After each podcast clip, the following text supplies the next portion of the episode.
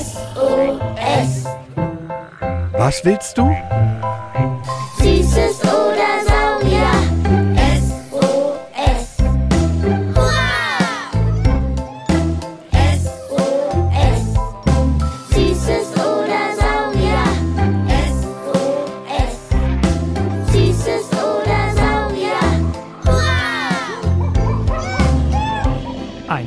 Podcast über alles, was krabbelt, stampft blubbert. und fliegt.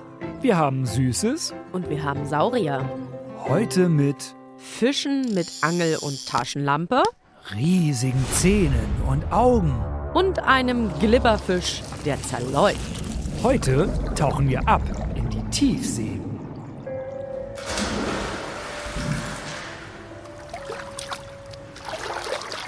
Ah, dieses Gefühl, wenn Wasser nach dem Tauchen aus den Ohren läuft, ist lustig. Hier, guck, guck. Ich habe den Ring ertaucht. Nur irgendwie, wenn ich bis zum Boden vom Schwimmbecken tauche, kriege ich Druck in meine kleinen Schweineohren. Das ist irgendwie doof. Versuch mal währenddessen zu schlucken. Dann machst du nämlich einen Druckausgleich. Dann sollte es gehen. Oh, cool. Das wusste ich gar nicht. Danke. Aber mal ehrlich, Jule, wenn wir schon, ich übertreibe jetzt, beim drei Meter tiefen Schwimmbecken schon fast der Schädel wegfliegt beim auf den Boden tauchen, wie machen das dann die Tiere im Meer? Vor allem die in der Tiefsee. Die geht doch bis 11.000. Ich wiederhole, 11.000 Meter tief. Das ist eine schweinekluge Frage. Oder wie können die da unten überhaupt was sehen, wenn keine Sonne mehr hinkommt? Und wieso sehen manche Tiefseetiere aus, als kommen sie in meinen schlimmsten Träumen vor? Richtig monster-zombiehaft, mit riesigen Augen und durchsichtiger Haut. Herr Doktor, ich will alles wissen von und zu Sparkus. Das sind alles sehr, sehr spannende Fragen und ich schlage vor, wir entspannen noch ein bisschen in der Sauna und schlurfen dann beim Museum für Naturkunde Berlin vorbei. Dann angeln wir uns einfach schnell Ichthyologe, also Fischexperte Peter. Der kann uns da sicherlich helfen.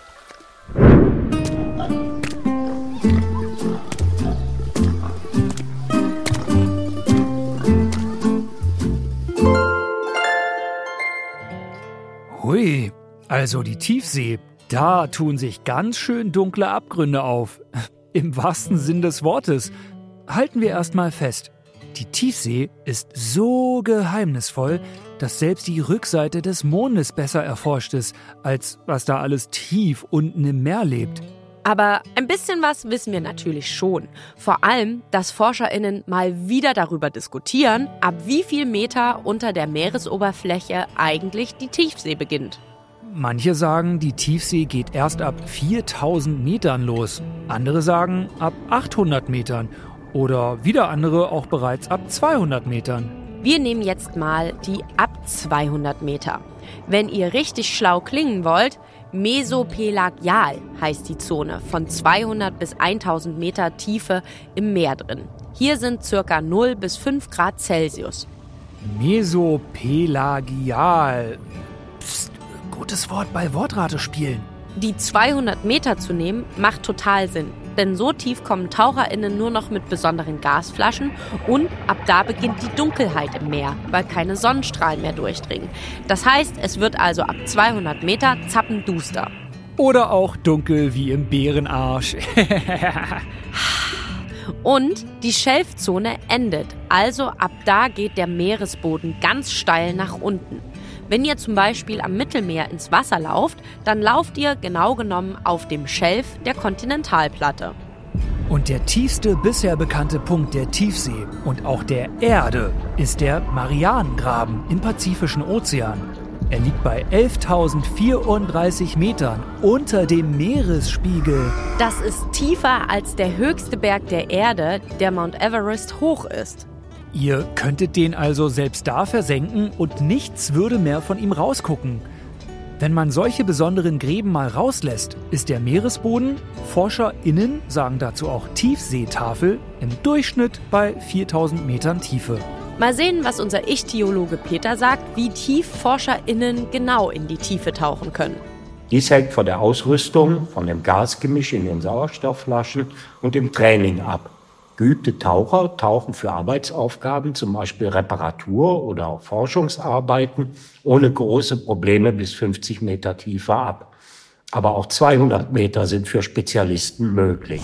Je tiefer es geht, desto höher der Druck im Meer und somit auf den Körper. Deshalb muss man langsam machen. Je tiefer, desto aufwendiger sind Abstieg und langsamer Wiederaufstieg. Oder man muss eine unterseeische Druckkapsel bauen, in die die Taucher zur Sauerstoffversorgung immer wieder zurückkehren können. Apropos Druck unter Wasser. Der fünfjährige Johann aus Berlin fragt sich, Die halten Butterfische und Viperfische den Wasserdruck in der Tiefsee aus.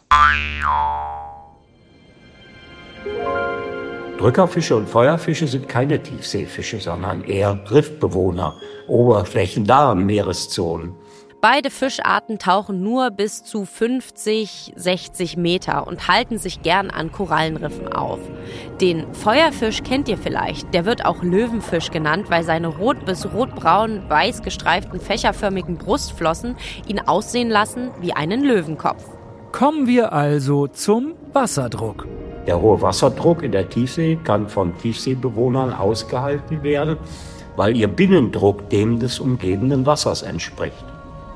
Fische, die eine Schwimmblase besitzen, müssen bei Änderung ihrer Tauchtiefe die Schwimmblasenfüllung ausgleichen, indem sie Luft daraus abgeben, wenn sie höher schwimmen, oder aus dem Blut Sauerstoff und Stickstoff in die Schwimmblase abgeben, wenn sie tiefer schwimmen. Und es gibt auch Ausnahmen. Manche Boden- und Tiefseebewohnenden Fische und solche, die ihre Tauchtiefe sehr schnell ändern und dauerhaft schwimmen, zum Beispiel schnelle Jäger unter den Thunfischen, haben die Schwimmblase völlig verloren. Ein bekannter Tiefseefisch ist aber zum Beispiel der Fangzahnfisch. Der lebt in 200 Metern bis 5000 Metern Tiefe und ist nur 15 Zentimeter groß. Er sieht ein bisschen aus, als wäre er verrostet, von der Farbe her. Dazu halb durchsichtige Haut, große blaue Augen, riesiges Maul mit für seinen kleinen Körper riesig langen Fangzähnen. Daher der Name. Der schnappt sich gern mal Fische, die genauso groß sind wie er. Schaut euch im Internet unbedingt alle Tiere an, die wir heute nennen. Richtig abgefahren sehen die aus. Da wir gerade schon beim Fressen waren, was fressen die eigentlich so in der Tiefsee, Peter? Nahrungsgrundlage sind vorwiegend der herabrieselnde Abfall, Detritus sogenannter, Pflanzenteile, Tierleichen. Davon leben Plankton und etliche filtrierende Organismen sowie Aasfresser, die wiederum Nahrungsgrundlage für zum Beispiel Garnelen, Tiefseefische und Tintenfische sind. Viele Tiefseelebewesen sind also die Meeresbodenreinigungskräfte. Es gibt den Osedaxwurm. Der zerfrisst zum Beispiel tote Wale, die am Meeresboden liegen. Mit einem Haufen anderer Osedaxwürmer frisst er bis zu zehn Jahre an einem Wal. Es gibt auch Tiefseegebiete, die Bereiche der sogenannten schwarzen Raucher, wo heiße Lösungen und vulkanische Magmen aus dem Meeresgrund austreten, wo eigenartige Lebensgemeinschaften auf Grundlage von Schwefelbakterien entstehen. Das sind auch beeindruckende Bilder, diese schwarzen Raucher. Wie Rauchschwaden in dunkelgrau bis schwarz, nur tief im Meer. Was ich mich immer gefragt habe, ist, wie kommen die Tiere in der Tiefsee ohne Licht aus? Und Peters Antwort hat mich staunen lassen. Sie sind abhängig von der Produktion in lichtdurchfluteten Oberflächenschichten oder eben von Bakterienwachstum. Und oft tragen sie eine eigene Beleuchtung mit sich herum, eine sogenannte Biolumineszenz. Solche Tiere erzeugen in sich Licht. Ihr kennt doch bestimmt alle Glühwürmchen, die im Sommer abends durch die Luft schwirren. Die haben ja auch immer ein Licht dabei. Oder der Sehsinn spielt keine große Rolle und ist durch hochentwickelten Geruchs- und Tastsinn ersetzt. Wenn ihr euch Fotos von Tiefseefischen anguckt, haben aber auch manche einfach richtig, richtig große Augen, die sehr lichtempfindlich sind, damit das bisschen mini, mini, mini kleine Licht, das einfällt, wenigstens zum Schwarz-Weiß-Sehen noch was taugt. Uh, ich glaube, dazu passt die Frage von Theo, fünf Jahre alt, aus Lütjen Weststedt. Warum haben Anglerfische Angeln? Die Angeln sind umgewandelte Flossenstrahlen mit einem Leuchtorgan, das als Lockmittel für Beutetiere dient, aber auch nach Form und Farbe zur Artidentifikation dienen kann. Mir geht ein Licht auf. Biolumineszenz ist das wieder. Haha, guckt euch den an. Der hat auch wieder so ein riesen Maul und es sieht aus, als würde ihm eine Angel mit einer Taschenlampe dran über dem Kopf hängen. Direkt vor dem Maul. Es handelt sich dabei ja um Lauerjäger, die selbst wenig beweglich sind und damit ihre Beute direkt vor das Maul locken.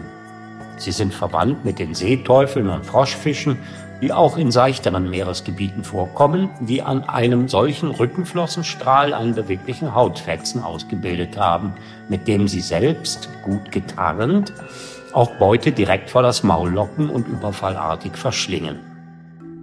Das ist die schlauste und faulste Art, sich Beute zu schnappen. Ein Fisch, der sich quasi selber Fische angelt. Und falls es bei euch rattert im Köpfchen, ja, im Zeichentrickfilm Findet Nemo begegnen Dori und Nemo auch einem Anglerfisch. Aber pst, im echten Leben könnte Nemo, ein Clownfisch, und Dori, ein Paletten-Doktorfisch, nie so tief tauchen, dass sie einen Anglerfisch treffen. Anglerfische, je nach Art, leben meist tiefer als 300 Meter unter dem Meeresspiegel und Dory und Nemo eher bei und um Korallenriffen drumherum, bei 30 bis 40 Metern. Selbstleuchtend ist auch der Laternenfisch. Die sind auch richtige Wandersleute. Am Tag gucken sie irgendwo zwischen 300 bis 1500 Metern in der Tiefsee rum und nachts kommen sie dann an die Meeresoberfläche. Da geht also im wahrsten Sinne ein Licht auf. Daher haben sie auch ihren Namen, denn sie leuchten gelb, grün oder blau. Wie Laternen. Das können sie, weil sie Leuchtkörper an ihrem Körper haben, sogenannte Photophoren. Abgefahren. Ich habe im Übrigen noch einen besonderen Fisch für euch, den Tiefseebeilfisch. Auch wieder großes, fast senkrechtes Maul, auch wieder so guckend, als wären sie schlecht gelaunt und komplett silber sind die, haben Leuchtorgane unten am Bauch und ihre großen Augen glotzen immer nach oben. Also, die sind nicht seitlich wie sonst bei Fischen, sondern direkt nach oben guckend in den Kopf eingebaut. Mein liebstes Tiefseetier ist der Blobfisch, denn er zeigte, wie krass sich ein Tier an eine solche Umgebung anpassen kann. Der Blobfisch hat kaum Muskeln und besteht eigentlich nur aus galertartiger Masse, also ein bisschen wie Pudding, wenn er noch nicht ganz fest ist. Er hat auch keine Schwimmblase und sein Körper macht möglich, dass er quasi einfach so im Wasser umherschwebt, ohne Energie dafür zu brauchen. Zum Jagen buddelt er sich einfach in den Boden ein und wartet. Wenn er allerdings an Land kommt und wenn der Druck des Meeres quasi weg ist, sackt er in sich zusammen, zerfließt und sieht aus wie ein großer Puddingschleimklumpen mit übergroßer komischer trauriger Nase. Blobfisch, der Blub macht. Was es nicht alles gibt.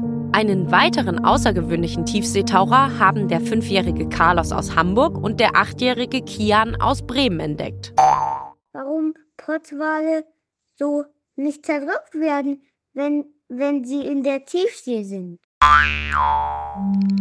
Also Pottwale sind keine Fische, sondern Säugetiere, die sich völlig an eine Lebensweise im Wasser angepasst haben.